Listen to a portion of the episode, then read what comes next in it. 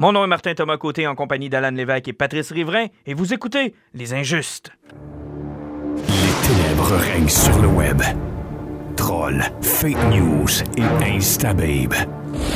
Le seul et dernier espoir de sauver les internets vient de s'éteindre avec Les Injustes.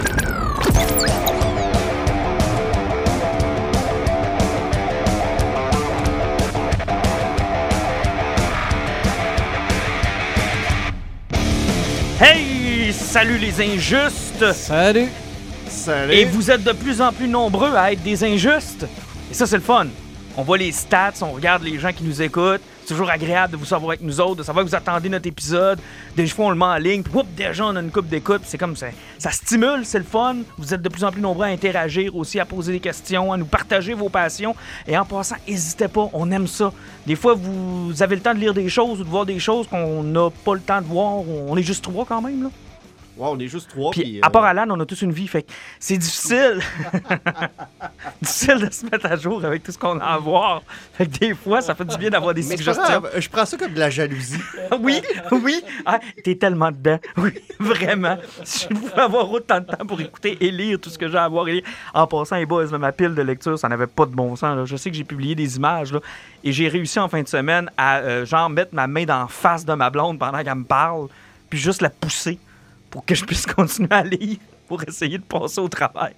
J'ai réussi. Je vais vous en parler dans le poison tout à l'heure, mais ça a été une grosse fin de semaine de lecture. Fait que j'ai Mais pas- c'est le fun, Martin, t'as de plus en plus de culture. mais de plus en plus. Mais il y avait un bon article cette semaine qui a été partagé par un des euh, justement de nos auditeurs qui euh, parlait du phénomène de avez-vous encore du temps pour lire? Ouais, Prenez-vous ben, le temps de lire? Du podcast des Exactement, on les salue. Puis euh, honnêtement, il faut que tu le prennes le temps là.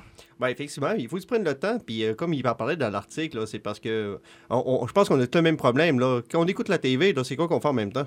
Cellulaire. On gosse sur le cellulaire en permanence. Dès qu'il y a un bout qui est plate qui nous accroche pas, on va gosser sur le cellulaire. Puis, Exact. puis quand il y a un bout qui nous raccroche, on fait comme Ah shit, je l'ai manqué. Puis là, tu recules de 10 secondes comme un innocent. Exactement. Puis quand je lis, mon cellulaire est proche de moi. Puis des fois, je vous envoie des photos de où est-ce que je suis rendu dans ma lecture. Puis il faut que je le partage tout de suite, le moment que je viens de lire, parce que c'est awesome. On n'est pas venu au monde avec cette technologie-là, nous autres. Imagine on est venu au monde avec ça. Moi, mais Pat, quand tu lisais tes livres de Pierre, c'était comment? C'était lourd, hein? C'était comme en sacré un coup sur la tête de quelqu'un qui n'a pas de culture. Ça devait être lourd, pareil, un 350 Ah, ouais, pages ouais, ouais. de Pierre. non, mais imagine. mais ce qui était le plus fun, c'était quand on lisait sur les fresques. Ah oui! C'était moins fatigant. On s'assoyait sur une roche puis on regardait les murs. C'était une expérience sociale, en plus, tout le monde est le, là. Le plus tannant, c'était de se brûler avec la torche, là, mais bon, à la longue. euh, on Mon Dieu, t'es de bonne humeur, Pat. Ah oui, tu hein? bougonnes quand on te ton âge. hey, on a une grosse émission aujourd'hui. D'abord, on va parler avec euh, notre chum Jean-Michel Goyette dans quelques minutes, à peine. Euh, on va parler des Oscars. Les nominations sont sorties la semaine dernière. Plusieurs bonnes surprises, puis ça a un peu divisé chez les gays. On a enfin un représentant, mais on n'est pas sûr s'il va gagner. Ben, c'est parce que c'est toujours le problème au niveau du cinéma. C'est parce que tu vas voir la gang qui sont du cinéma de niche, qui peuvent pas se mélanger avec les blockbusters. Si tu mets les deux ensemble, c'est comme un sacrilège.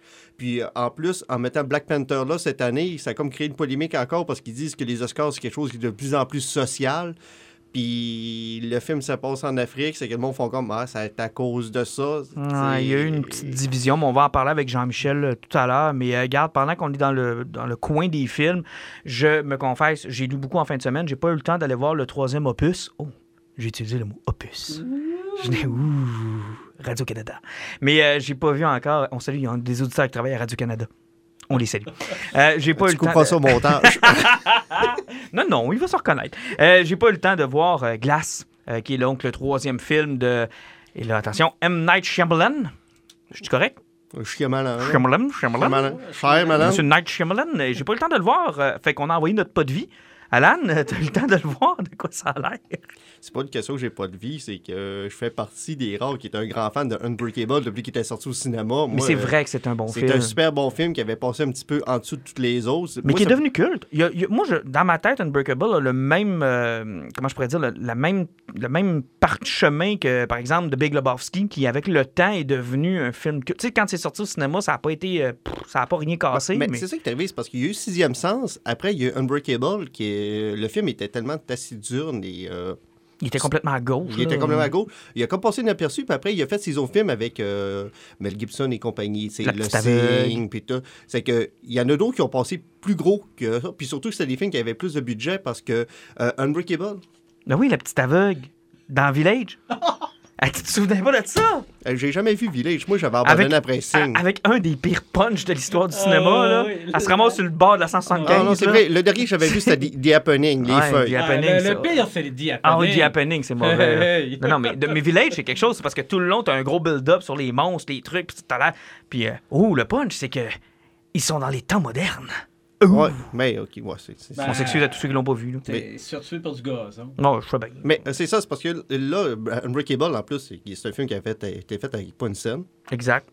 Euh, mais là, on on arrive avec Split, qui avait été une grosse surprise avec Jim McAvoy, qui a relancé la carrière de Nash Shyamalan parce qu'il était totalement Il était écroulé. brûlé. Il était brûlé. Euh, avec Split, il est arrivé avec une histoire qui était correcte. Euh, puis son twist, il n'y en avait pas parce que le twist, c'est qu'il n'y avait pas de twist parce que le twist était dit au début du film. Exact. C'est que ça a été dit différent, mais il était chanceux parce que Jim McAvoy, je pense qu'il a aimé son rôle. Ah, mais il, il s'est tiré un rang dans ce film-là. là. Il s'est Oh, tiré oui. un, un fun. là. Il y a un fun noir dans ce film-là. Oui, puis, le film a pas pogné, puis à la fin du film, c'est là qu'il a, qu'il a remontré le personnage de Don de, ben, de Bruce Willis. Puis je me demande si. En peut-être, tu vas probablement répondre à ma question parce que tu as fait ta recherche, là, mais c'était-tu juste pour tester l'eau ou euh, vraiment déjà Glace était pas mal dans Euh, les, dans quand les il a plans? écrit Unbreakable, c'était supposé être une trilogie. OK, fait qu'il y avait déjà pas mal v'là les plans. 16 ans, c'était déjà un plan qui était déjà en tête. Puis euh, avec Split, il, il a, il a- il a poussé sa perche, voir si le monde allait accrocher. Mhm. Euh, ça m'a surpris- ça que ça ait vraiment accroché parce que moi, quand j'avais sorti du film Split, j'ai été le seul qui restait sur mon banc, faisait comme Moi, la genre, bouche ouverte. le monde avait puis pas. tous euh, les flots de 15 ans en arrière ont sorti, puis euh, personne là- n'a pas reconnu, même Bruce Willis. là, ben, donne-lui une chance, on est que le film. Là, c'est... c'est pas de raison. Ben là, c'est quand même une pas pire raison. Là. Ah. C'est de la culture. Hey, Pat, t'as pas un mot à dire. T'es le seul vivant depuis le début de l'histoire du cinéma. Fait t'as, connu- t'as jamais connu ce sentiment de ne pas avoir vu Mais, un film. euh, c'est lui qui a appris à Adam et Ève comment copuler. Exact. C'est lui qui était là pour les. euh, les guider. C'est oui qui faisait le serpent. Ah, c'est toi, ce fameux serpent, me semble, oui. Mais bon, mais Glace. Ça fait que là, on arrive avec Glass. Euh, là, on retrouve tous les personnages qui sont là. Euh, ils sont même allés rechercher le même acteur qui avait fait son kid dans le premier film de Oh boy. Euh, ça fait que toutes les, toutes les pièces sont remises là. Euh, le film, il dure 2h10. Il a été fait avec 20 millions de dollars. Euh, c'est Blumhouse qui est derrière ça. Euh, sont, sont quand même assez solides dans la dernière année sur des films qui coûtent pas une scène puis qui font de l'argent. Ça fait deux semaines qu'il est numéro un de l'As présentement. Ouais, mais dans une période où il n'y a pas grand-chose. Mais pour euh, ce genre de film-là, c'est quand même relativement surprenant. Avec les critiques qu'il y a eu, là, il aurait pu s'écrouler beaucoup plus. Non, c'est vrai, mais je veux dire, tu sais, on s'entend que la période janvier-février, c'est la période de quand t'es pas sûr si ton film va être numéro un, tu t'arranges pour le sortir là. là. mais je, je vais faire quelque chose. Je vais faire ce cours là, quand même sur Glace parce que dans Bande Annonce, il nous montrait ce que ça s'en allait avec euh, les, les héros puis les méchants qui étaient en pris ensemble. Euh, le film, en quelque sorte, il va y avoir quelques spoilers, c'est sûr. Le film commence super bien. Qu'est-ce qui commence avec Bruce Willis qui court après le personnage de Jim McAvoy, là, euh, la poursuite qui est là avec le héros, de la façon que c'est présenté, de la fa- quand ça avance, Euh, la relation de, de Bruce Willis avec son fils, justement, qui est Ezo, c'est comme une team de super-héros, de son fils qui est derrière l'ordinateur avec le micro qui parle. Genre d'oracle. Euh, tout est super cool par rapport à ça. Jusqu'au temps qu'il arrête, le euh, qu'il arrête Jim McAvoy, mais qu'il se fait arrêter par la police en même temps. Puis il se ramasse dans un asile psychiatrique. Et là, c'est à ce moment-là que le film pogne son bas. Euh, de un, au cinéma, la tradition française là, a été. C'était dans le pénible. T'allais dire épouvantable? Ouais, c'était épouvantable. C'était très épouvantable. Euh, De quoi faire hérisser le poil de Sophie Bréjean? oui, et puis en plus, l'actrice qui ont pris faire la psychologue, là, hein, est pas super loin, haut dans son range d'acteur, d'actrice, puis la voix qu'ils ont mis dessus, là, hein, c'était tellement stoïque puis plate, là. hein. Puis là, on embarque là, sur 1h25 au moins D'asile? D'asile où elle, elle essaie de faire croire aux personnages que c'est pas des personnages de BD. Puis le mot BD, elle dit quatre fois par phrase, puis elle le dit pendant 1h25. BD. BD, BD, mais c'est pas juste 1h25 de essayer de leur faire comprendre que c'est pas des vrais héros puis que les BD n'existent pas. Puis là, tu as les références de Nash Shyamalan, elle faisait comme Ouais, mais Superman qui a été inventé en 1938, il avait pas de cap puis il volait pas, c'est que c'était des références. Tu sais, dans des références très, très basiques, un petit peu à l'Unbreakable, mais il, il va dans l'accessible à tout le monde. Ça, C'est correct, mais sauf que c'est 1h20 juste de ça. OK, c'est long un peu. Puis là, tu arrives à la finale. la finale, tu te poses beaucoup de questions. Il y a des choses qui arrivent. Euh, la twist est assez fuckée. C'est-tu ouvert? C'est perplexant. Non, mais je veux dire, y a-tu. On te donne-tu le sentiment que c'est pas terminé, que quelque chose d'autre, que c'est pas. euh, tu laissé une porte ouverte? Ben, c'est- c'est c'est- c'est deux portes de grange qui sont grandes ouvertes. Ok, ouais. C'est ce que je m'attendais un peu à ce qu'il fasse. Là. Mais euh, c'est pas les portes Fait de grange que il a tu pas été capable de faire ce que Christopher Nolan, par exemple, a fait. Puis de- tu sais, si tu te dis que tu t'engages pour une trilogie, là, ferme, ferme-la ta trilogie. Non, non, mais elle, elle est fermée. Elle est fermée ou t'es ouverte, là? C'est toi qui l'as vu, c'est pas moi. C'est parce que je veux pas spoiler le twist. Ok, non, spoil pas, mais. Ah, ok, ouais. Mais c'est parce que c'est fermé, mais tellement ouvert, OK? C'est tellement bleu que c'en est rouge. Mais c'est tout. Non, mais c'est rire. twist. Mais c'est parce que, mettons que tu fermes, tu fermes ta porte de ton histoire courante, mais t'en ouvres d'autres pour d'autres. Ok, ok, un genre de multiverse de possibilités. Exactement. tu sais, Ok. C'est que tu fermes ton histoire, mais tout va d'autres choses. Ok, ok. Mais c'est ça, c'est parce que la twist, ça passe un peu bizarre, honnêtement. là. Ok. Euh, y a pas, euh, J'ai vu beaucoup de personnes qui étaient mitigées là-dessus, c'était étrange. Mais c'est un film qui vaut la peine d'être vu. Mais le problème, 2h10, là, il aurait dû être 1h40. Je te pose la question, on attend le DVD ou on va en salle? Euh, si vous préférez voir vos films en version originale, attendez le, la- Attendez le DVD. atte- Attendez le DVD. Euh, si vous avez peur de trop vous faire spoiler, là, grouillez-vous d'aller peut-être le voir parce que sur Internet, ça passe un peu partout. Mhm. C'est un film qui vaut la peine quand même d'être vu, mais sauf que vu que c'est des petites productions, que tu le vois en DVD ou au cinéma, ça change rien. Ok. Entendez-vous, les gars? Entendez-vous? Ça réclame qu'on parle de Star Trek Discovery. Entends-tu, Alan? gars? Mais quand est-ce qu'ils vont parler de Star Trek Discovery? Quand est-ce? Ils ont fait 12 épisodes là-dessus la dernière fois. Quand est-ce qu'ils vont en parler? Ouais, on va parler de Star Trek Discovery saison Spock. Saison Spock. Pat, je commence avec toi. Parce On que là, est euh, tellement contents. Oh, on est heureux que ça soit commencé, tabarouette. Discovery, saison 2, déjà deux épisodes derrière la cravate. Et déjà, je peux vous dire que, comme bien des séries de Star Trek qui ont eu de la difficulté dans- lors de leur première saison, ou parce que les fans de Star Trek sont des fans qui sont excessivement fermés, c'est des fans qui sont, qui sont difficiles à, pla- à- à combler. Ils sont peut-être moins fous que les fans de Star Wars. Euh, pff, oh, je te dirais qu'ils sont fous, mais tu sais, pas mal égal, là. Mais c'est juste différent. Dans le cas de Star Trek, il y a beaucoup de, de purisme. hein. On Ouais, dirait que tout Star ce qui est. Je pense que c'est tout des Vulcains. Je pense, ouais, ouais, en quelque sorte, ouais.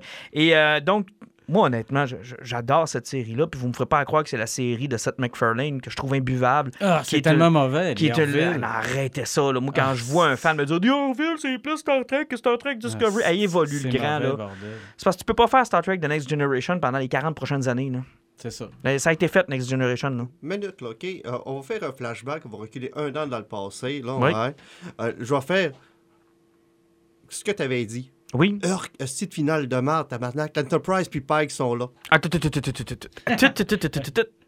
C'est vrai. J'avais dit, je trouve que la fin a été rushée. Euh, on avait fait une guerre ouverte avec les Klingons. On a non, rapidement ça. chiolé en... sur l'Enterprise. Oui, j'ai chiolé sur l'Enterprise parce que j'étais déçu de m'être attaché aux personnages principaux de Discovery. Je trouvais qu'il y en a plusieurs qui étaient inexploités. Puis je me disais, pourquoi ils sentent le besoin de nous crisser l'Enterprise d'un dent? Mais toi, c'était le seul qui avait fait Oh non! Mais c'est bien comment ils l'ont twisté parce que Ben oui, as-tu oui, remarqué mais- comment les, nouveaux- les personnages de Discovery, euh, on en voit plus, là? Ben oui, c'est sûr. Et puis les personnages de l'Enterprise, on les voit pas longtemps. On les voit pas pantoute, là. Pas part- longtemps. À part Pike qui reste là. Pike est vraiment cool. Pike est cool. Puis je pense qu'ils ont pris le, le pari de se dire regarde, on a pris la saison dernière à établir un capitaine pour finalement vous l'exploser en pleine face. Là, ça nous tente pas de repartir une saison complète à vous expliquer qui est le capitaine. On va en prendre un que vous connaissez.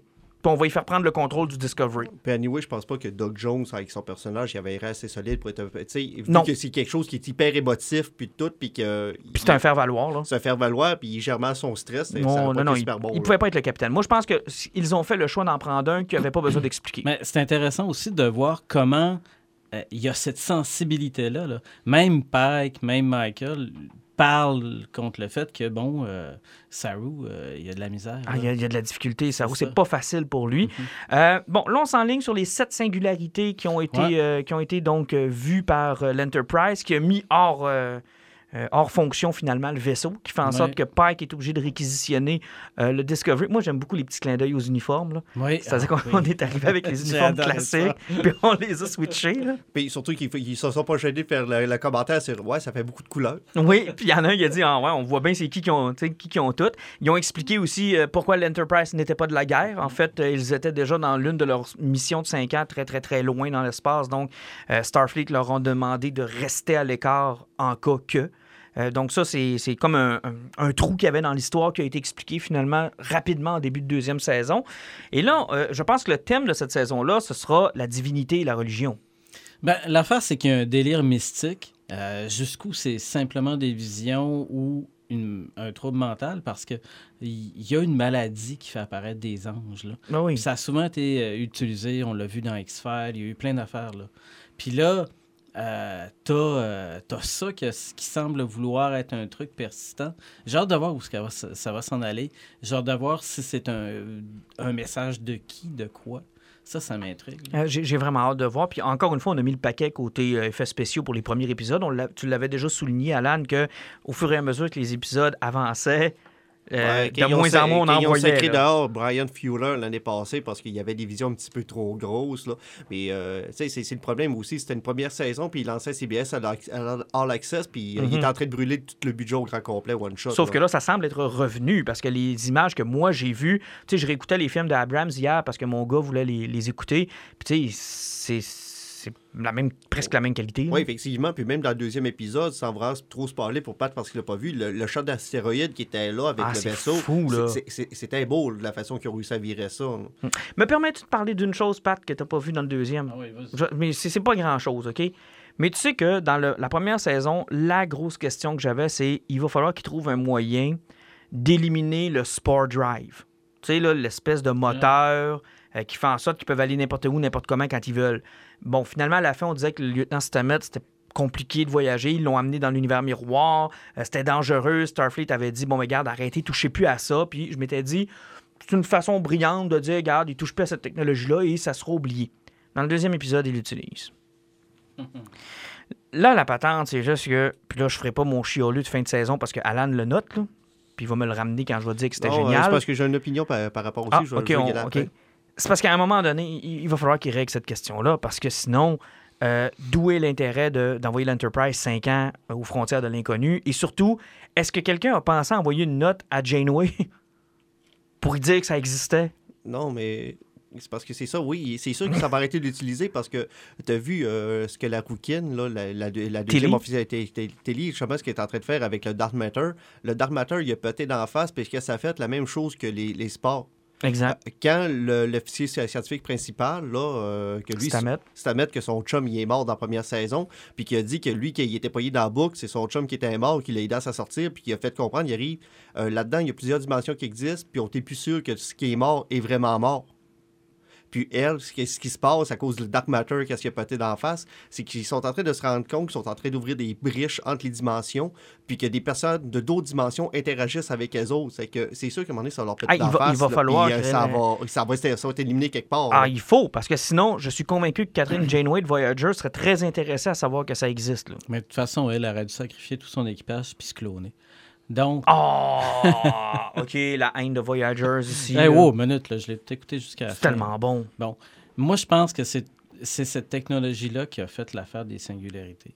Ben, moi, je pense que oui. là. Puis c'est intéressant qu'ils continuent de l'utiliser à mauvais escient en pensant qu'ils peuvent régler des affaires. Puis qu'on... Moi, moi, je pense que c'est pas un problème quand euh, utiliser, pas utiliser. On, on voit d'épisode en épisode que ça a l'air d'être de plus en plus problématique. C'est comme un climax qui, qui Mhm. grimpe. Un peu comme une Euh, drogue qu'on utilise au début pour les performances, puis qui, petit à petit, est en train de te pourrir la vie, puis que là, si tu continues d'utiliser, tu, vas ça. mourir. Ça, c'est intéressant parce que là, bon, écoute, euh, puis de toute façon, Discovery, euh, tout ce qu'ils ont enfreint comme, comme règle. Technologiques, euh, avec les animaux, avec des espèces, tout ça, ça n'a pas de rapport. là. Mais euh, honnêtement, j'ai hâte que tu vois le deuxième épisode. Ouais. Pour les auditeurs qui sont peut-être pas rendus encore à, à ce deuxième épisode-là, euh, c'est- ça avait le feeling d'un bon vieux Star Trek. Là. Tu sais, d'un Star Trek TNG ou euh, DS9 ou euh, Voyagers. Là, c'est- Même un petit côté First Contact. Euh, effectivement, un petit côté First Contact à ça. Ben, ben, ben, ben aimé cet épisode-là. Et euh, tu remarqueras quand tu l'écouteras que on, a- on semble nous faire, en tout cas pour le début de la saison, un espèce de casse-tête où chacune des pièces qui est récoltée dans l'épisode précédent sert à avancer dans l'épisode suivant. Tant mieux. Et c'est vraiment intéressant. Et on a l'impression que c'est vraiment les singularités qui sont en train de les leader et non le contraire. Ils ne sont pas en train de les découvrir. Ils sont en train de se faire de se faire ramasser par la singularité. Il y a de quoi, là, tu sais, je suis pas capable de le dire, j'ai pas vu la saison, là, mais il il y, a quelque chose qui... ils ont pris un astéroïde dans le premier épisode. Dans le deuxième épisode, l'astéroïde va lui servir à quelque chose. Ils ont récolté quelque chose d'autre qui probablement... Ben, effectivement, ils, là, ils se, font- ils- se font traîner par euh, quelque chose, là, ben, possiblement une race extraterrestre, que peut-être du monde justement qui ont touché à cette technologie-là, puis que ça, leur, ça, les a brûlés, puis euh, ils veulent empêcher que ça se reproduise, là. Puis, euh, puis même au niveau de du monde de la deuxième épisode, qui dit que c'est pas comme un feedback de la technologie qu'ils ont, qu'ils ont utilisé, le fait que ça soit arrivé là. Exact. C'est- peut-être juste un, feedback bizarre euh, de ce qui s'est passé. Mais ce qui m'a fait le plus peur, moi, quand j'écoute le premier épisode, hein, c'est que on savait que Spock s'en venait dans la deuxième saison, mais il est toujours pas là. Non, ça fait deux Euh, épisodes, il n'est pas là. Sauf que j'étais tellement écœuré d'entendre son nom dans le premier épisode. Je me suis dit, dans la deuxième saison, là, ils vont dû parler de Spock pendant 13 épisodes non-stop? Sérieusement, là, parce qu'à un moment donné, il faut passer par-dessus Spock. Oui, mais en même temps, c'est leur gros attrait. tu sais, ils ont- ils- C'est un peu le problème que je, que, que je visais avec l'Enterprise à la fin du premier épisode, euh, du premier, de la première saison. C'est ce que je disais. Je disais, à un moment donné, si tu crées ta propre mythologie, cesse d'essayer de la vendre avec des choses qui ont qui n'ont pas obligé d'avoir un lien avec toi. Mais c'est parce qu'il avait déjà brûlé avec, euh, dans, dans- dans le reboot avec euh, Chris Pine. Tu sais, que les deux Spock de deux générations différentes s'étaient recroisés à un moment donné. Il y a- je pense qu'il avait poussé à l'extrême ce qu'on pouvait utiliser de Spock. Ouais, mais Spock, là, il est comme euh, la seule fille dans l'univers de Star Wars. Spock, il est, comme, il est comme Godzilla. On n'a jamais trop de Spock. Spock est au centre de tout ce qui se Ouais. passe dans Les l'univers. multi-Spock là, C'est devraient s'allier. Puis c'est peut-être Spock qui y parle à Spock.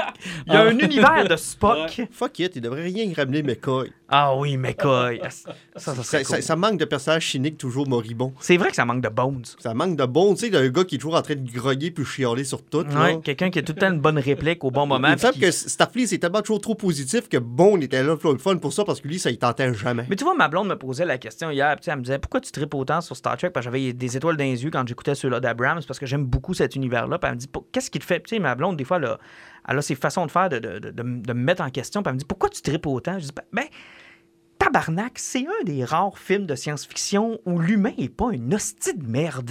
Ben, pas juste ça, Où, c'est où parce il y a du positif, puis qu'il y a une lumière au bout du tunnel. Contrairement à tout ce qui peut avoir de science-fiction comme à Star Wars, qui est, c'est du space opera, ce que ils vont dire oh, j'ai un hyperdrive, je vais sauter en hyperespace. Mhm. Tu n'essaieras pas de comprendre la science de ça. Tandis que quand tu écoutes un épisode de Star Trek, puis qu'il se passe de quoi, tu peux essayer de raisonner à savoir c'est-tu plausible, puis comment ça pourrait se passer? Ah, tu vois, moi, c'est pas cet aspect-là que j'aime. Moi, c'est C'est le vraiment. côté le- qui est le fun de ça, c'est parce que c'est terre à terre, puis Mhm. c'est basé quand même sur des théories qui sont plausibles. Moi, c'est vraiment l'aspect, là, c'est pas une dystopie. Tu sais, c'est pas Mad Max, c'est pas euh, Matrix, c'est pas euh, Terminator à la limite. là. Ouais, c'est toute la philosophie de Roddenberry au niveau de l'humain qui collaborait, qui, qui, qui, qui est génial. Là, qui... Ben, c'est la philosophie qu'on va s'en sortir. Ben, c'est ça, ouais. surtout qu'avec notre monde cynique. de- Ben, tu ris, mais ça me fait du bien de Ben voir oui, que, regarde, c'est quoi, il y a dans les multiples possibilités d'un futur, il y a celle-là où les humains se sont pris en main, puis ils ont un autre, un autre objectif. Ouais, mais c'est facile. Pourtant, la, la solution de base pour régler le problème qu'ils ont, ils l'ont là-dedans, là, dans, dans la fédération, l'argent n'existe pas. Exactement, il n'y a pas d'argent. En n'ayant pas d'argent, tu n'auras jamais de problème pour régler n'importe quel problème parce que tes ressources sont illimitées et tant qu'elles sont présentes. D'ailleurs, quand dans First Contact, quand il l'explique, j'ai tout un pff. yeah, right. Les humains, maintenant, leur, leur motivation du travail, c'est euh, d'améliorer le- le- les possibilités de l'espèce. Yeah, right. Hein? Je connais bien du monde à ma job qui ferait ça pour rien.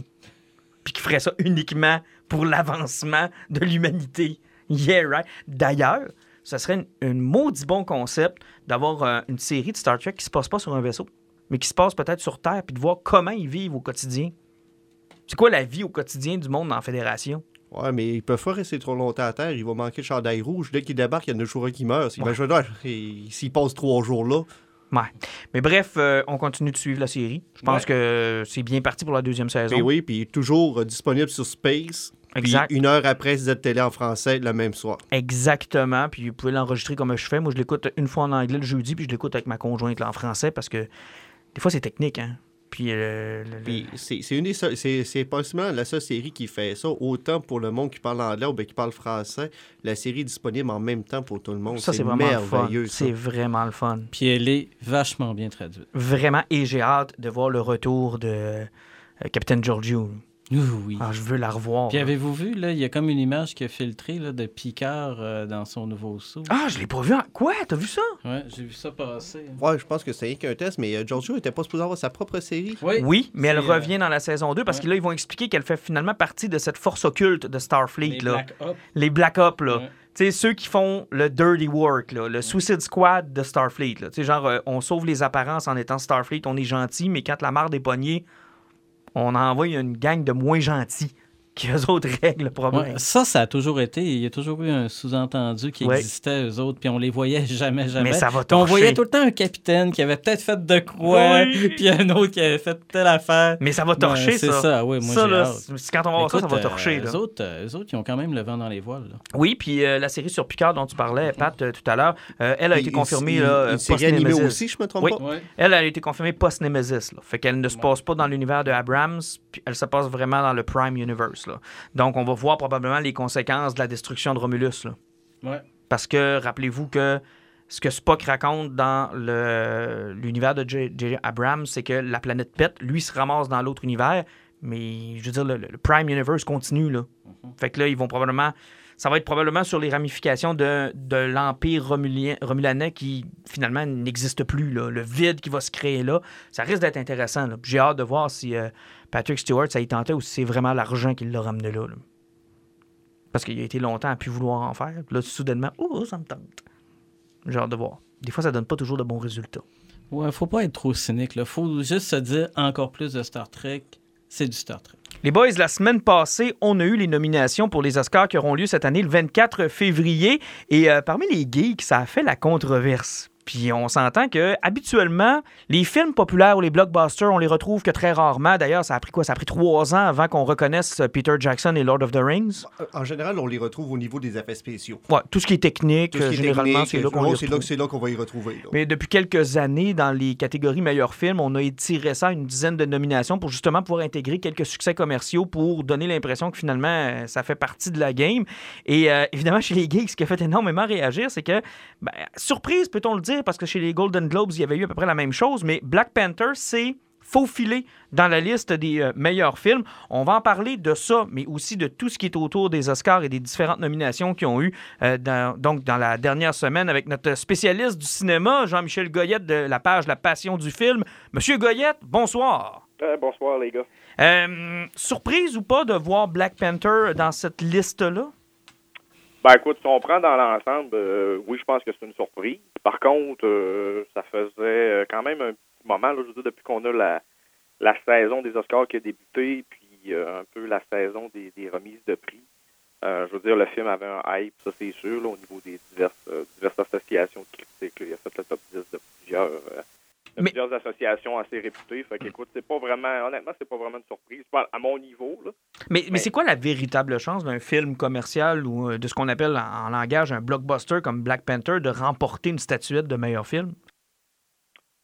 Ah, écoute, euh, on- on- en fait, on sait jamais, là, mais je veux dire, euh, comme je parlais précédemment, il y a des indicateurs, pareil, qui nous, euh, qui nous laissent croire qu'un film va avoir un potentiel ou non. Euh, écoute, Black Panther, je te dirais, ses chances sont assez, assez minces. Là. Ça serait vraiment, vraiment, vraiment surprenant. Ouais, il peut pas avec se battre. Un, an- avec un année C'est ça. relevé comme euh, cette année. Oui, puis il peut pas se battre contre Roma là, en ce moment. Là. Euh, Non, c'est ça, puis, euh, que dire, Quaron on a- va tout ramasser. Ouais, il y a des bonnes chances, mais la course est quand même assez ouverte. Là, je dirais, euh, Ouais. on parle de, de Roma, là, c'est sûr qu'il y a Ouais, Roma, ouais. Ouais. Mais par contre, euh, on est dans une année où que c'est quand même assez ouvert, je te dirais. Il y a quand même pas Mais- mal trois candidats qui peuvent. euh, Ouais, Vice avec Christian Bale, des trucs Mhm. comme ça. Ouais. Euh, mais est-ce qu'on pourrait, par contre, essayer de faire. Parce que moi, je me souviens de des années où les Oscars ont fait des statements avec leurs meilleurs films. Tu sais, c'est- déjà arrivé.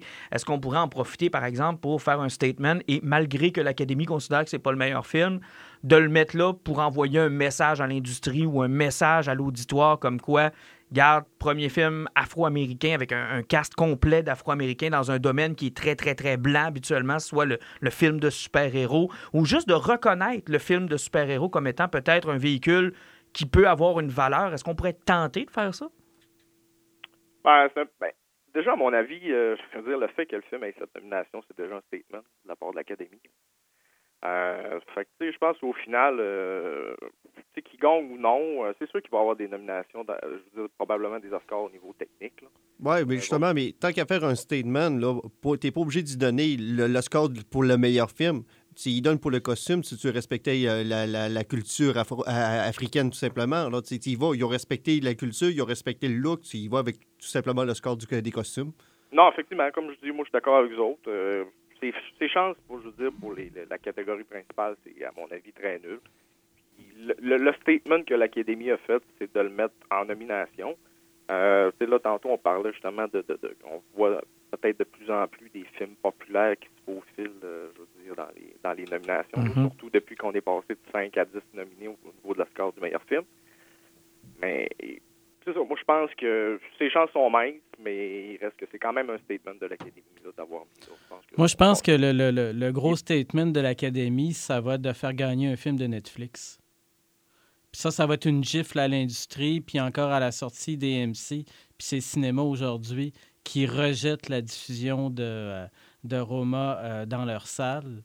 Euh, c'est là qu'il va avoir, parce que l'industrie du cinéma a subi une mutation qui n'a pas de bon sens là, dans les dernières années. Puis j'ai l'impression que c'est ça qui va faire la différence. Parce que si on prend Black Panther puis qu'on veut avoir quelque chose qui est du côté de la communauté afro, tu as Black Clansman de, de Spike Lee qui est là, qui cartonne quand même assez fort puis qui torche pas mal au niveau du scénario. là. Non, ça c'est vrai, tu as, absolument raison. là.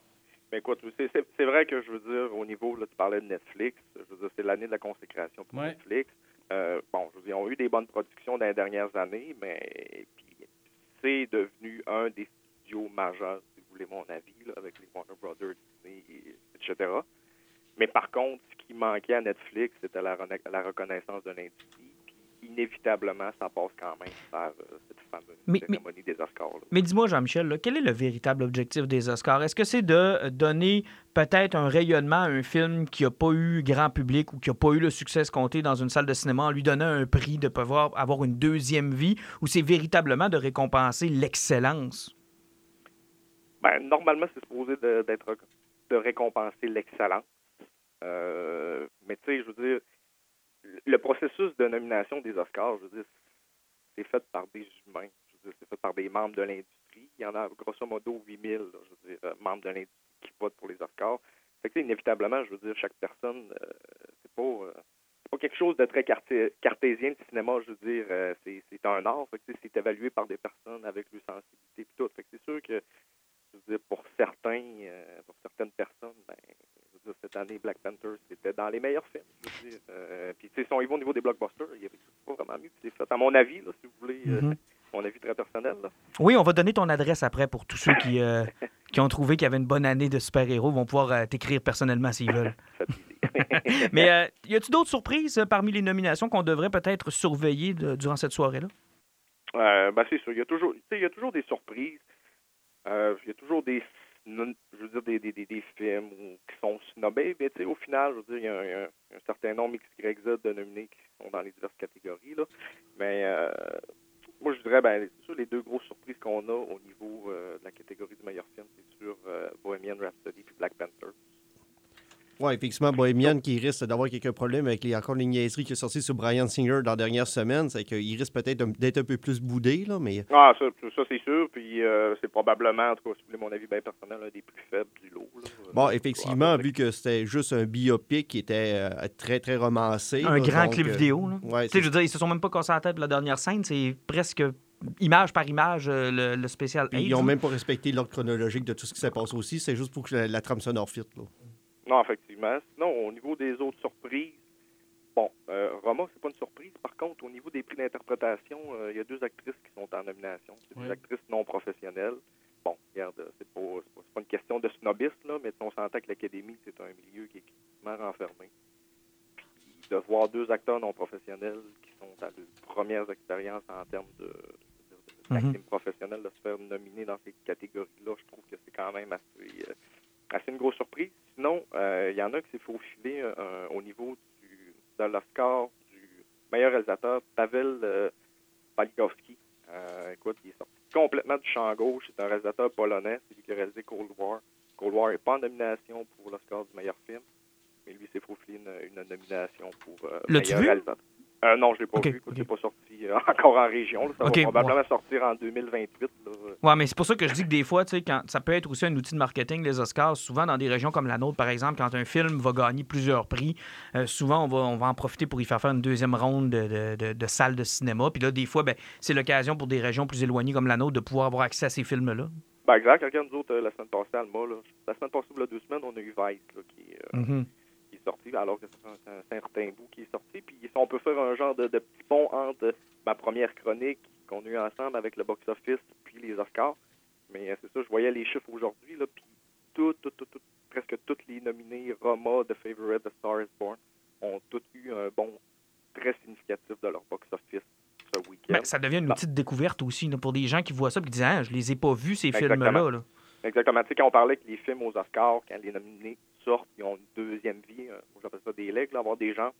Il y a inévitablement une deuxième vie qui s'est faite euh, ce week-end. Puis en plus, euh, le nombre de salles a augmenté. Que, probablement que les studios, ben, ont Justement, là- les remettre dans plusieurs salles. Parlant des films qui ont des bons, là, euh, toi, je sais qu'à toutes les années, avec ta- ta- ton, ton groupe Facebook, tu vas faire certainement ton pool encore cette année. Euh, Oui. Si on veut se mettre à jour, là, puis on veut réussir à avoir des films qui sont intéressants, là, justement, pour les Oscars, toi, en tant que, fan fini de films, et surtout, là, c'est quoi tu nous conseilles, puis qu'est-ce qu'il faut voir, là? Euh, tu peux passer tout de suite par-dessus Roma. Je pense que tout le monde sait qu'est-ce que se passe d'Alfonso Cuaron, là. C'est que c'est ton gros fantasme de- de- depuis deux ans, je pense. Ben, j'aime bien Quaron, là, mais euh, je vais être franc avec toi que j'ai vraiment pas aimé. Là. J'ai pas accroché. Euh, Ben, ça, c'est un classique, c'est un classique film Netflix, ça. C'est que c'est souvent trop lent. On, on, on- ils ont soit des problèmes de réalisation quelque part, là, mais euh, Moi, ça me surprend de ne pas avoir vu Bird Box dans un meilleur effet spéciaux parce que, euh, écoute, là, Sandra Bullock, c'est quelque chose. là.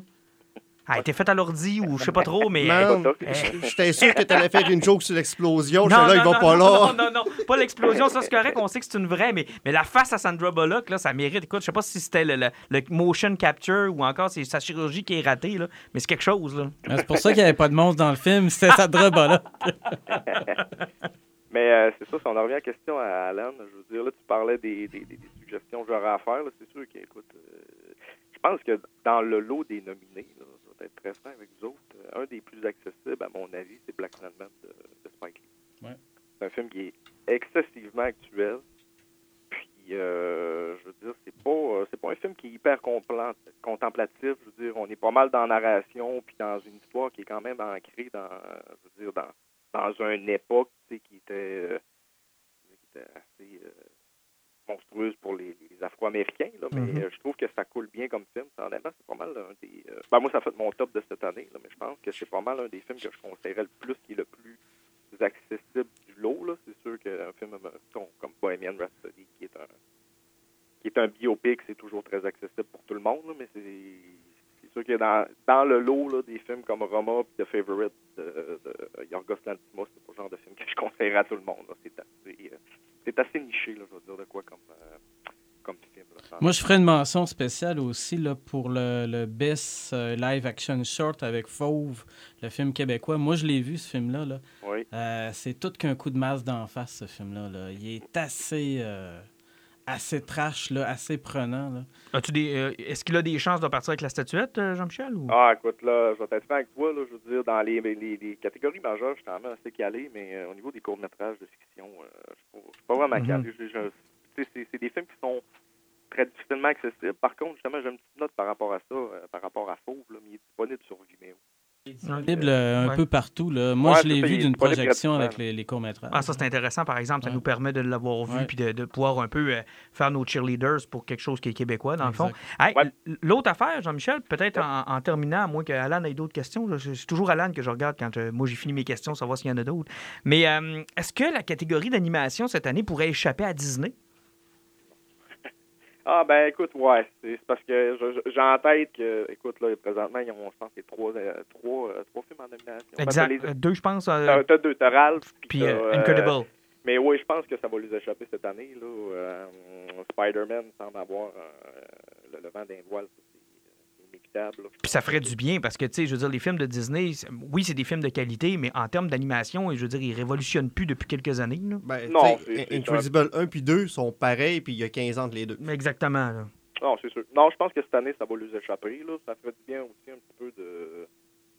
C'est sûr, d'avoir de quoi de différent. là. Un studio, euh, différent qui s'en va, euh, qui va repartir avec le, le- le- le trophée. Je ça plate un peu parce que tu sais, il y a quand même, euh, quand même relevé cette année. Tu avais Eyes of Dogs aussi de Wes Anderson Ouais. qui était super bon. euh, je veux dire, qui est tout animé en stop motion. En- c'est Ben, comme toujours, il me semble que lui, il est bon là-dedans. là. C'est pas toujours un peu ça qu'il fait? Ben, Euh, pas- non, c'est son ben, a- deuxième film comme ça. Ah, c'est son deuxième. C'était Ouais. Mr. Fox, Ouais, je pense, ouais. son Mr. premier? Fox Yes. qui avait fait comme ça. Euh, Mhm. Sinon, ben, je veux dire, il fait des live action. Il fait, Ouais. euh, Mhm. Budapest Hotel, puis, euh, mais ouais, il est réputé pour faire des, des, des excellents films en stop motion. Mais non, je pense que cette année, ça pourrait être une, Une belle surprise. ouais, ça pourrait être une belle surprise. Ça changerait un petit peu là, de, de, des- des Disney Pixar de ce monde. Exact. Puis, euh, prédiction pour euh, l'acteur puis l'actrice, toi, c'est euh, qu'est-ce que tu en penses? Oh, euh, écoute, moi, je pense qu'au niveau de l'acteur, euh, ça va être Christian Bale. Moi, moi aussi, là, moi aussi, vraiment. il y a un gros, euh, je dirais dans les dernières années, il y a eu un gros, gros vent de, de récompenses sur les performances très physiques. Les changements de, tu sais, on n'a qu'à penser à Leonardo DiCaprio pour The Revenant. là. Exact. Transformation physique extrême, Matthew McConaughey pour Dallas Buyers Club. Ben, de Ouais. Darkest Hours aussi. Ouais, avec, exact- euh, ben, ouais, Gary- ça. Gary Darkest Goldman. Exactement. Fait que j'ai l'impression que Vice, avec euh, le, le- le- le caméléon qui est Christian Bale, qui prend des- du poids, il perd du poids comme. euh, Bref, un peu la, la récompense du méthode acteur, là, de celui qui, qui est prêt à, à prendre des livres, à en perdre, à se transformer physiquement, puis à devenir un peu son personnage. là. Ouais, exactement. Euh, sinon, au niveau de la meilleure actrice, Ben, je Euh, sais que Martin puis Alan, eux autres, ils veulent que ça soit Melissa McCarthy, mais euh, euh, je sens une petite de. de, de, de, de- de- C'est pas vrai, mais ouais, écoute. euh, Lady moi, Gaga, non? Ouais, je pense pas. Euh, tu sais, au, au début de la saison des Oscars, on aurait dit qu'il y avait un gros vent, de, de- pas de sympathie, là, mais A Star is Born avait le, vent- le vent d'un voile. là. Ça allait super bien. Ça, je sais pas, ça, ça, ça commence à... Ils ont, ils ont un peu moins le beat, là, dernièrement. Ben, ils n'ont pas essayé de remonter le beat là, hier, ou avant hier à Las Vegas, qui se sont pointés sur scène, Ouais, justement. Ouais, Ouais, ils ont essayé de donner un Bradley souffle, là, ouais. Puis euh, ça fait partie un peu de mes surprises tantôt, ça, j'ai oublié de le mentionner, mais euh, dans, la, dans la catégorie meilleur réalisateur, Bradley Cooper a été snobé. Il n'a pas, Oui. euh, pas été nommé quand même. Puis je veux dire, c'est pour une première réalisation, c'est son premier, euh, premier film réalisé, c'est toute, toute, une réalisation honnêtement. C'est Mhm. un excellent film, c'est un peu un des, des idées, fait qu'il semble pas avoir le. Je sais pas, on dirait que le- le- le- l'étoile pâlit un peu. Fait que là, on a éliminé deux, il en reste trois. Ton choix, ce serait? Mon, mon choix, ou lui que je pense qu'il va gagner. Vas-y avec les deux. OK. Ben, moi, je pense que c'est ça va être roman.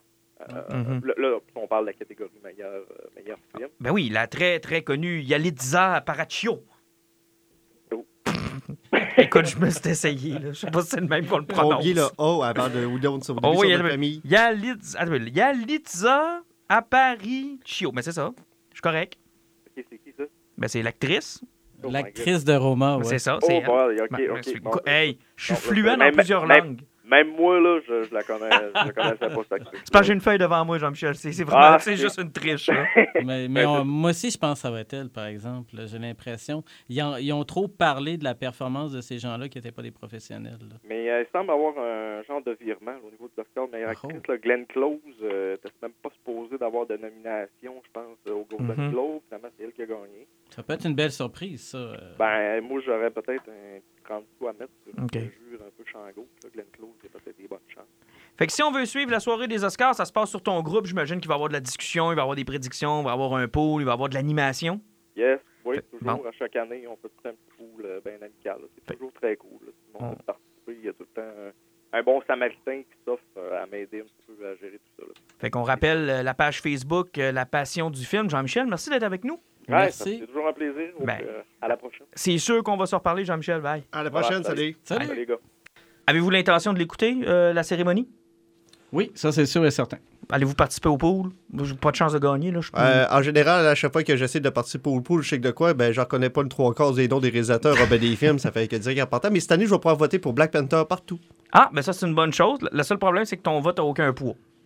Dans le sens où c'est peut-être pas ça qu'il va gagner. Il va en gagner au moins un, OK? Tu penses? Moi, peut-être dans les. euh, spéci- dans- dans- comme on l'a dit avec Jean-Michel, dans, les, euh, dans les prix un peu plus techniques, là, euh, ça se Il va y avoir une guerre civile s'il ne gagne pas le moins Ah, de place. il va falloir euh, qu'il fasse gagner à quelque part. Hey, parlant de Oscar puis parlant de euh, Black Panther, la bande-annonce de Spider-Man Far From Home, qui là divise les fans à savoir, coudon, on est-tu pré-Avengers Infinity War ou on est post-Avengers Endgames? Kevin Feige a confirmé que ça se passait après. Donc on est après Avengers Endgame.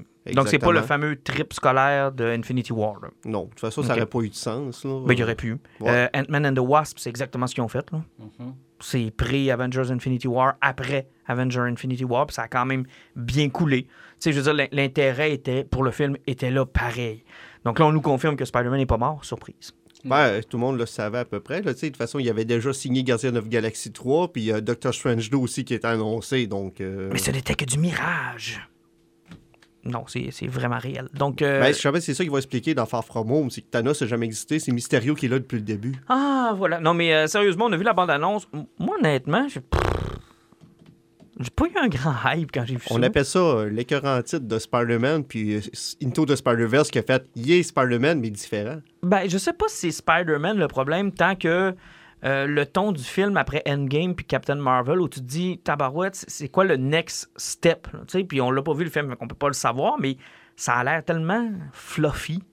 Garde. Moi, un, il est pas mort, puis là, on est dans une espèce de drôle de continuité, c'est bof. Puis là, après ça, t'as des effets spéciaux de créatures d'éléments. Ah, sinon. Non, ça, ça marche pas, ça? Ça, Non, ça moi, passe ça pas? passe plus. Ouais, ils me l'ont fait avec euh, Sandman, là, dans un... euh, Exact, dans Spider-Man 3. C'est ça. Hey, regarde, non, s'il vous plaît. Là. OK, oui, c'est probablement et possiblement des effets spéciaux créés par Mysterio. On le sait que c'est ça. Mais ça m'énerve. J'ai j'ai comme, j'ai comme eu, moi, là, un zéro hype sur la bande-annonce. Puis le fait que ça se passe à l'étranger, c'est-tu un problème ou... Je sais pas, mais c'est parce qu'au niveau des films, là, euh, on se le cachera pas, on est rendu, ça va être le septième film de Spider-Man. Si on met Avenger avec ça, puis Captain America, on va être rendu à neuf films avec Spider-Man. Exact. Euh, ça Pas mal le super-héros à Canal+, là. C'est parce qu'à un moment donné, on a tout vu ce qu'il est capable de faire. Attends un peu, Batman en a 7. 8, si on regarde lui d'Adam West. Ouais, mais Superman en a 4. Batman, ils ont le mérite d'être tout inégal. Oui, oui. Tandis que Spider-Man, on a tout vu faire à peu près toutes ses passes possibles avec ses toits. Ça a toujours été super cool. Mais là, il- ça se passe à Londres. Euh, je sais pas, moins, moins rien que le faire qui, qui, qui ont ramené John Favreau, puis finalement, c'est lui qui a de l'air à cruiser sa tente plutôt que ce soit Tony Stark, là, parce que Tony Ben, Stark... y a-tu possiblement- encore un Tony Stark? Ben, Tony Stark, oui, il est encore là, parce que euh, Gwyneth a, euh, elle a confirmé qu'il allait avoir un enfant dans Endgame. Ça fait qu'au niveau des voyages temporels, là, il y a des affaires fuckées qui vont se passer là-dedans. Hey, ça va être compliqué. Ça va être compliqué, mais encore une fois, je sais pas, euh, j'ai pas accroché moi sur le premier Spider-Man, c'est qu'en voyant le deuxième, en voyant qu'il va encore su- sur un style que j'ai pas aimé, euh, Mysterio, il y a de la, il y a de la fucking hallucinant. Euh, le triple chemin, je veux dire, comme pas d'avoir utilisé des Elementals euh, comme personnage, mais qui n'existera pas vraiment, parce que, heureusement, parce que des Elementals, que ça avait été créé chez Marvel dans les années 70, Mhm. c'était. Ben, les Elementals, c'était un immortel OK. puis qui se séparait en quatre id- identités différentes. Tu avais Hydron, qui était l'eau, Magnum, qui était la terre, Hellfire, le feu, puis Séphir, qui était le vent. Mhm. C'est que... Puis ça, c'était vraiment une race qui s'est est immortelle. Non, le Pat est en train de s'endormir. Non, C'est- mais ça, c'était terrible. Mais ça, mais ça, on, pa- on parle des comics des années 70. Ouais. Puis là, c'est Mysterio qui va arriver, qui va créer ce monstre-là pour essayer de passer, parce que la première fa- fois que Mysterio est apparu des BD, il a framé Spider-Man pour être le héros. Ça, ça va c'est pas encore dans cette twist-là qu'on Ça va va pas prendre encore cette twist-là. Mais surtout dans un univers, à quoi ça sert de faire ça? Parce que Spider-Man, c'est un no-name, il est pas connu, puis t'as pas J. Jonah Jameson qui chie sa tête à journée longue. Mhm. Pourquoi essayer de faire paraître mal un no-name que personne connaît de l'autre côté de l'océan?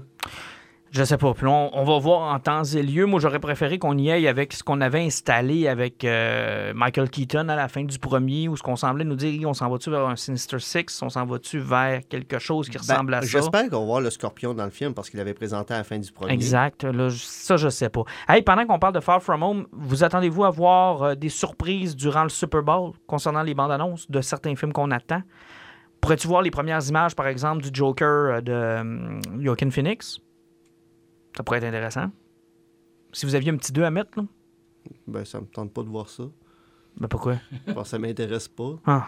Il y a Pat. aucun- Je sais pas. Moi, je pense que là, euh, il nous parle beaucoup de la, de la- d'une- d'un possible caméo surprise du Big Lebowski. Ouais, ben ça, on l'a vu. Ça, ça ça, reste ouais. peut-être une pub, j'imagine. Que c'est ça. Puis, bon, est-ce qu'on va avoir, même si Alan a trouvé ça soporifique, beaucoup de gens, puis que l'histoire est un peu euh, confuse, là, est-ce que Netflix va nous faire le coup de nous sortir de quoi? Ah ouais, euh, arrêtez d'écouter de quoi, Super là? Bowl, on décolle de quoi tout de suite après. Moi, ça, je sais pas. Ça avait été un bon coup, ça, pour Ça l'an avait été- passé. ouais, Peu ouais, importe c'est le ça. résultat du film, Ça ça, a été été un un, bon très bon coup.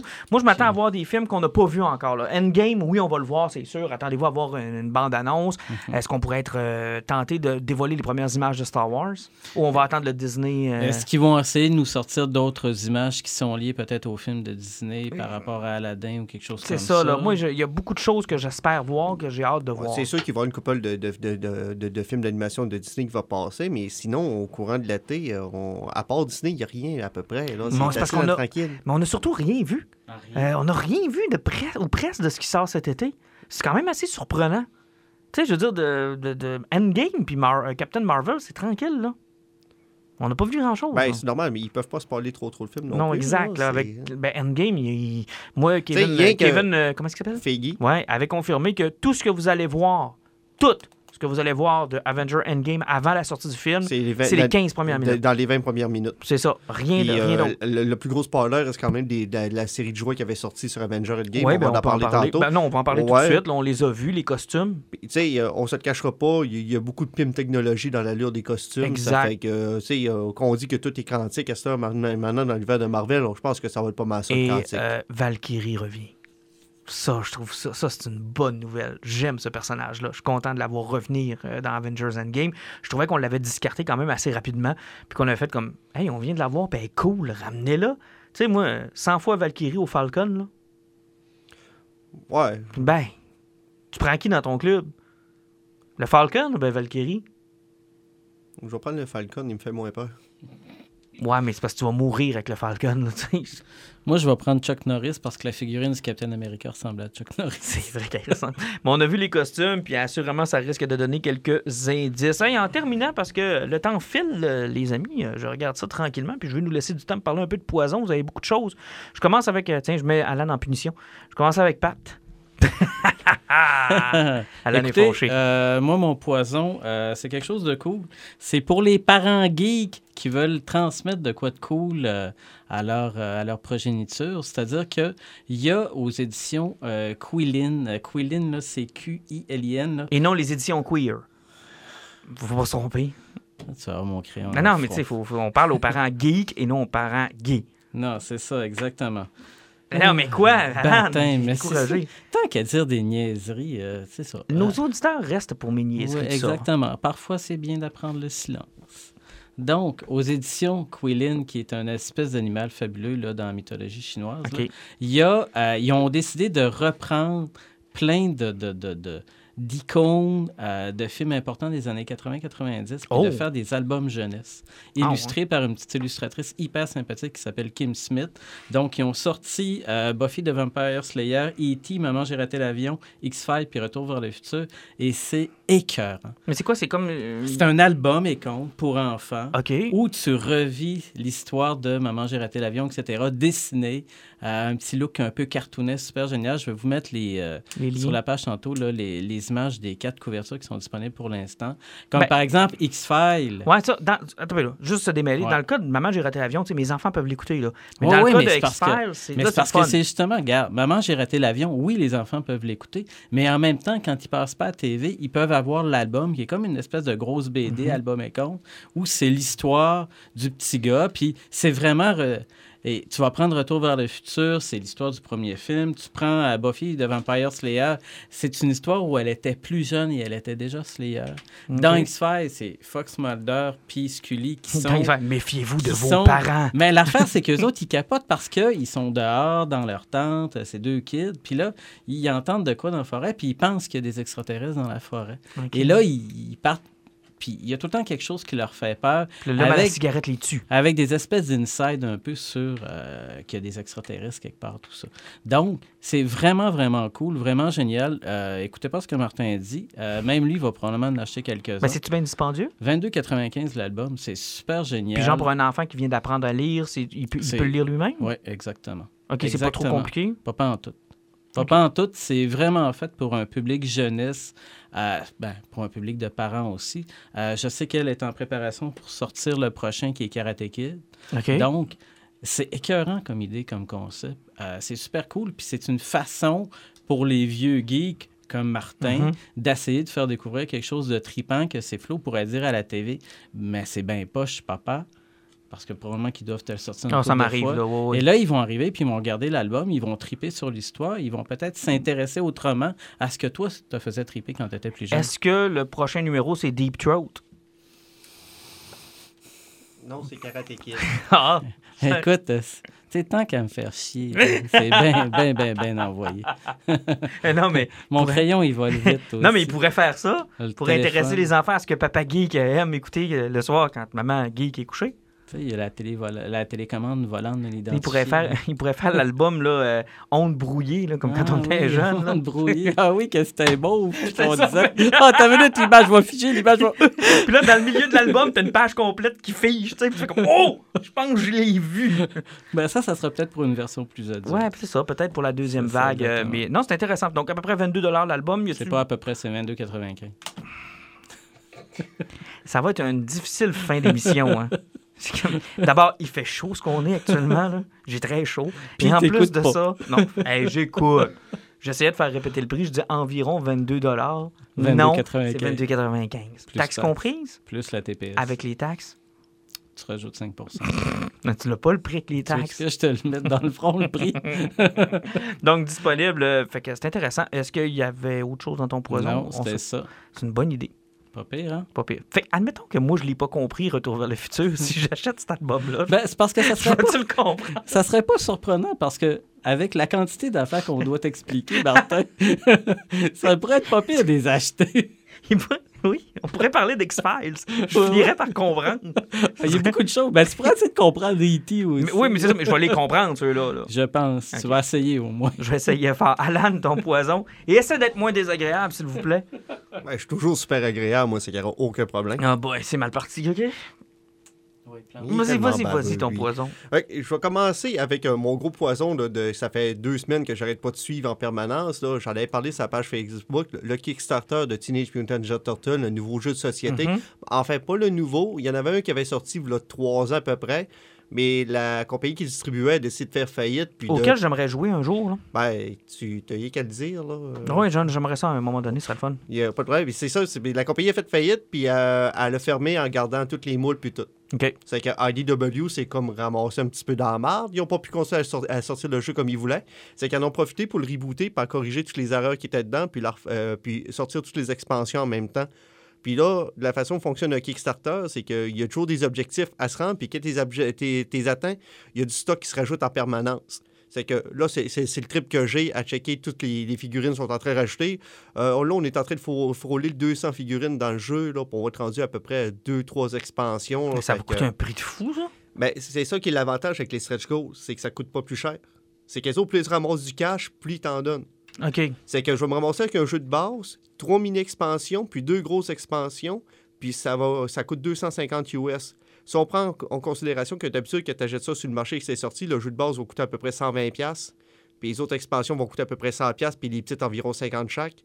Souvent, faire un- embarquer sur un Kickstarter, puis surtout que tu as des choses qui sont uniques, qui n'existeront pas par après, si tu tripes, c'est une valeur sûre. Euh, je t'invite à aller faire une, euh, d'aller checker de Monolith, euh, le Je pensais Kickstarter. que tu allais dire je t'invite à faire une donation. Je Non, non. peu, Juste aller visualiser le, le jeu que Monolith va distribuer de, de Batman. OK.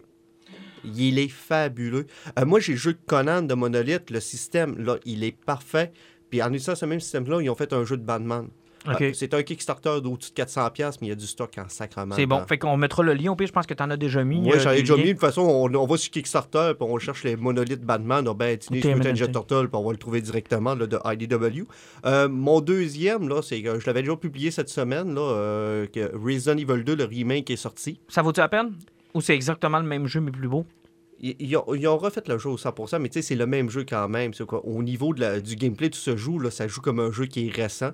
Euh, c'est beaucoup plus fluide parce que les portes, maintenant, c'est plus des animations qui s'ouvrent. Là, ce qui Mhm. fait que quand tu as laissé des zombies traîner du bord de la porte, là, puis tu la retraverses, puis tu as oublié 15 minutes après, ben, tu te fais grignoter, puis c'est chiant. Mhm. Puis, euh, maudite machine à écrire. Je suis tellement habitué de vivre dans un monde d'autosave. Là, hein. Encore un matin, j'ai joué une heure dans le vide, là, puis j'ai fait, ah, va chier, maudit jeu de cartes. Ce qui est pire, c'est que je l'ai déjà passé à côté d'une machine à écrire. J'ai fait, mais pourquoi sauvegarder? Ah, OK, ils, font, ils fonctionnent encore avec vraiment le même... Ben, t'as plus besoin de. Quand tu joues normal, t'as plus besoin de ramasser des rubans pour essayer de sauvegarder. Tu peux sauvegarder à l'infini, là, mais euh, c'est toujours le même principe. là. Si tu oublies Ok. de sauvegarder, puis tu crées. Mais je regardais les images, même le tir de zombie a l'air plus simple. là. Ben, c'est parce qu'ils ont pris à peu près le contrôle de Resident Evil 4 pour les, les gens qui Ouais. connaissent. Ça fait qu'on est Ou capable le 5? de. Non, le 5, c'était vraiment un Ben, first-person ça- shooter. ouais, non, il était third person aussi, mais il était beaucoup plus shooter. C'est Ouais, qu'on c'est est ça. beaucoup plus proche euh, du quatrième. Puis euh, ça prend tellement de balles derrière la tête pour tuer un zombie. là. C'est Ça fou, pas de sens. Puis y- là, ils ont mis l'usure du couteau aussi. Mais moi, Ah. c'est, euh, c'est, c'est mon préféré, le cinquième, en passant. hein. Ah, moi, le cinquième, j'ai joué en J'ai sacrament. adoré J'ai tellement aimé ce jeu-là. C'était Ben, plaisant. Je, je l'ai fait en couple avec un de mes chums 3-4 fois. Ah, c'est tellement le euh, fun, j'ai là. beaucoup de plaisir. Mais si on veut s'en mettre dans le bain, là, puis euh, vraiment avoir. Les graphiques sont super beaux. Au niveau du gore, là, c'est fucking dégueulasse que le monde se font dévorer puis pète en morceaux. Tu sais, tu vois du monde déchiré en deux puis tous les intestins coulent à terre. euh, C'est euh, c'est- foutrement dégueulasse. Euh, une belle job. La seule affaire, là, pour, euh, oui, je veux bien croire qu'ils ont mis du temps de l'argent là-dedans. Là. C'est quand même 80$ là, encore pour un Comme si c'était un nouveau Comme jeu. si c'était un nouveau jeu. Oui, ça en est un nouveau, mais. Mais ils visent-tu vraiment ceux qui ont déjà joué ou bien ils visent peut-être ju- justement du monde qui vont le redécouvrir? Parce que ils ont sorti la PlayStation 1 mini, là, et c'est une catastrophe. Hein? Ah, il n'y avait pas Parce ce genre de jeu là Non, mais je veux dire, ils se rendent, non, mais ils se rendent surtout compte que c'est pas jouable. C'est, ça n'a pas aussi bien vieilli qu'une console comme le Super Nintendo ou le Nintendo. Il n'y a pas d'intérêt à jouer à ces jeux-là. Ben, les jeux de Capcom là. à l'époque, c'est à peu près comme tu essaies de, de jouer à un vieux Devil May Cry. Les, les plans statiques, où ce que le fond, le, fond là, le décor Mhm. était statique, puis quand tu traverses l'écran, là, ben, le, le contrôle de tes croix va rester selon le plan qui était avant. C'est que tu avances, puis ton cerveau comprend pas qu'il faut que tu conserves peser à droite pour aller à gauche, vu que tu as changé, mais c'est il n'y a pas d'intérêt. tu sais, J'ai rejoué à GoldenEye récemment. Là. C'est plus aussi le fun. Hein? Ça, ça marche pas. Ben, c'est pas aussi ra- c'est parce que c'est pas aussi ra- ça, répond plus autant. Ça marche pas. Puis on dirait que ces jeux-là ont de la difficulté à euh, persister dans le temps. Tu je Mais ça, je ça pense que ça, a été l'idée de faire le remake à 100% de Ouais, ils Resident ont Evil 2. quasiment pas le choix. Puis ce qui est le fun, c'est qu'ils ont respecté le jeu. Le jeu, il est pareil. Mhm. Ça fait que au moins, c'est ça. Si tu gardes ta, ta nostalgie, Puis t'as une tu amélioration. as une amélioration. Puis euh, ça augmente même le, le niveau de difficulté du jeu parce que les ennemis, il faut vraiment que tu les vises dans la tête, cette fois-là. Exact. Et sinon, t'as- c'était ton dernier? Euh, c'est pas mal mon dernier parce que je parlerai pas de Punisher parce que je vais mourir Ouais, sur t'as place. pas l'air d'avoir aimé ça. Bon, je vais y aller avec les biens. Euh, commencer avec euh, Age of Apocalypse. J'ai passé Ah. au travers. Enfin. Enfin, Hey, ça a été long, là. Mais c'est une Christie de brique, Pat. Là. Je sais que toi, tu l'avais suivi à l'époque, euh, en 1874, numéro par numéro. Puis moi, je l'avais compris. Euh, oui, toi, tu l'avais compris parce qu'on t'a laissé beaucoup de temps entre chacun des numéros. Puis il y avait beaucoup de monde qui le lisait en même temps, fait que ça a dû t'aider.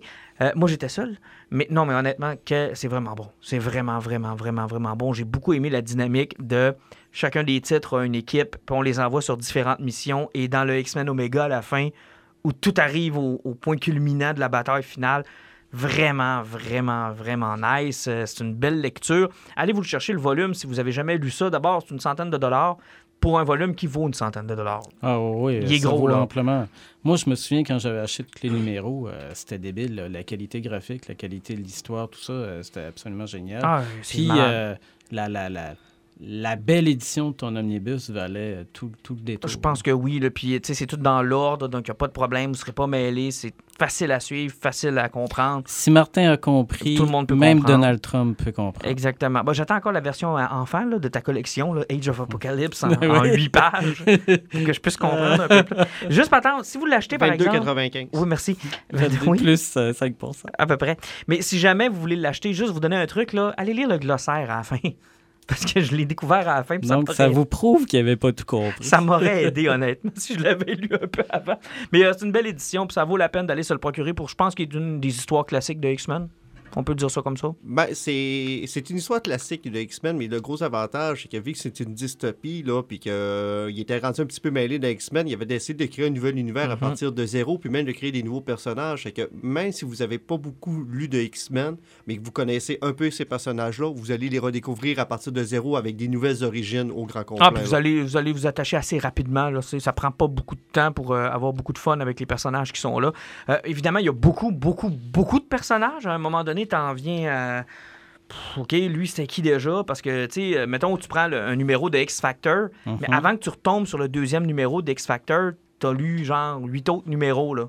Ben, c'était ça quand tu as acheté Ben, le c'est numéro. ça. Mais tu sais, je veux dire, après ça, là, tu sais, je veux dire, en termes de, de continuité sur la quest, des fois, c'est c'est difficile tu sais, de te dire Ah oui, eux autres, c'est vrai, eux autres sont poignés là. Non, mais eux autres, ils l'ont euh, ils ont, ils ont conservé justement cette continuité-là parce que c'était des événements quand ça sortait mensuellement qui arrivaient simultanément, donc ça fitait. Ouais, mais c'était- c'est- je trouve ça intéressant. Ouais, et intéressant. Puis euh, là, tu as lu ça.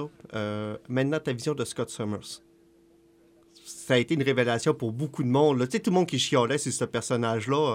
Age of Apocalypse a changé beaucoup de choses. Ben, c'est intéressant parce que là, je veux pas vendre de, de, de, de- spoilers à ceux qui ont jamais lu euh, Age of Apocalypse, mais effectivement, la nature du personnage à la fin, quand il se révèle finalement être un bon, c'est spectaculaire. là. Quand il retrouve Jean Grey, puis tu sais, moi, ma question tout le long, c'était, moi, je pensais que le Phoenix était une clé dans cette histoire-là, que tu sais, ça allait popper, genre, à un moment donné.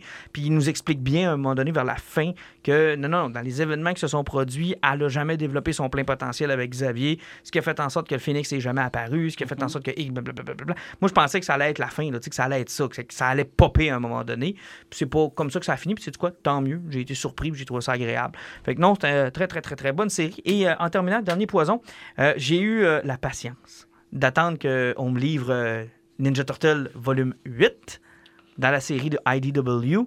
Et rappelez-vous ce que je vous avais dit à propos du volume 7, euh, il y a quelques épisodes de cela, ça m'avait déçu. Je trouvais qu'il n'y avait pas grand-chose qui avait avancé. Je trouvais que je me demandais où est-ce qu'on s'en allait avec ça. Écoute, euh, volume 8 règle tous les problèmes. C'est une ride, mais tellement le fun et tellement agréable. Il y a encore beaucoup de choses qui sont en statu quo. On voit pas Splinter du volume. Là. 0, 0, 0, 0, 0, il est pas là. Donc ça, sur ce front-là, ça avance pas beaucoup. Mais pour tout le reste, et attention, la série de Rocks, Bebop et Rocksteady, c'est probablement l'une des plus belles choses que j'ai lues dernièrement, où ils scrapent le multivers, mais d'une façon monumentale. Ils sont tellement cons, ils sont tellement imbéciles, ils scrapent le timeline, le multivers, tout ce qui est connu. Écoute, ils sont tellement innocents. À un moment donné, ils sont 28 versions d'eux autres mêmes, dans le même frame, dans le même timeline. Ils sont tellement cons, là. Ils sont tellement cons, là. Ouais, ça me surprend pas. La première, la première fois qu'ils sont à peu près qu'ils sont apparus puis qu'ils ont fait leur premier combat, le seul réflexe qu'ils ont eu, ils ont fait on va faire tomber le building. Puis une fois qu'ils ont fait tomber le building, ils ont réalisé qu'ils avaient tué leur chef. Ouais. Ouais, ouais. Mais, mais il a allumé 10 minutes plus tard. là. Ouais, mais attends de les voir avoir le. Parce que là, ils se rencontrent des versions d'eux autres qui n'ont pas été mutées. Donc, dans le temps, ils retrouvent des, des, des versions d'eux autres pas mutées. Et ils ont comme génial plan d'aller les faire muter. Mais genre 4 ou 5 ans avant tout ce qu'on connaît de, l'univers de Teenage Mutant Ninja Turtle. Et ils se plantent dans, le mutagène et les deux mutent ensemble. En un seul personnage. Man, c'est tellement con, là. Ça pas de Ils sont tellement caves. Écoute, il y a un moment donné, ils partent, ils partent dans le futur, puis ils arrivent du passé, puis ils se rentrent dans le cul. En voiture. Écoute, fait que là, sont pognés. Écoute, c'est tellement con. Ils sont tellement caves. Puis ça, c'est rien ce que je te raconte là. Je te garde tout le spoiler de la série. C'est sept numéros. Ils commencent le volume avec ça. Puis quand ils ont commencé, quand j'ai eu reçu le volume, puis j'ai vu qu'ils commençaient avec ça, je me disais, ah, que je me tape une mini-série qui a peut-être pas de lien avec l'histoire. Euh, plus générale de, de, de Teenage Mutant Ninja Turtles. Ça va être long de passer à travers ça. Au, compra- au contraire, ça a été le, plus gros fun a été dans ces sept numéros-là. Ensuite, euh, euh, Teenage Mutant Ninja Turtle Universe embarque. Donc, il y a deux, seulement deux issues dans tout le volume de la série générale. Le reste, c'est du Universe. Là. Fait que là, on est en train de prendre du rattrapage tranquillement, pas vite, en espérant que les volumes sortent de façon un peu plus rapide. là.